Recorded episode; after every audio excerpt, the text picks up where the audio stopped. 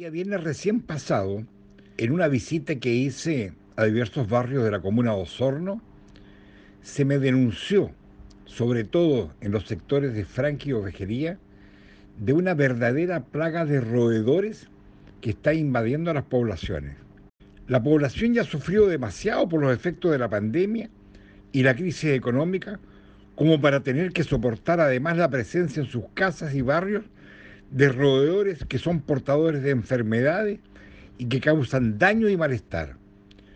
Así es que he oficiado tanto a salud, a medio ambiente y al municipio de Osorno para que se tomen las medidas urgentes y se vaya a la contratación de empresas especializadas en el combate a los roedores. La ciudadanía, sobre todo en estos barrios, no puede seguir sufriendo. Si no le ponemos atajo a esta verdadera invasión de roedores, muy pronto la comuna se puede ver muy afectada por estos roedores.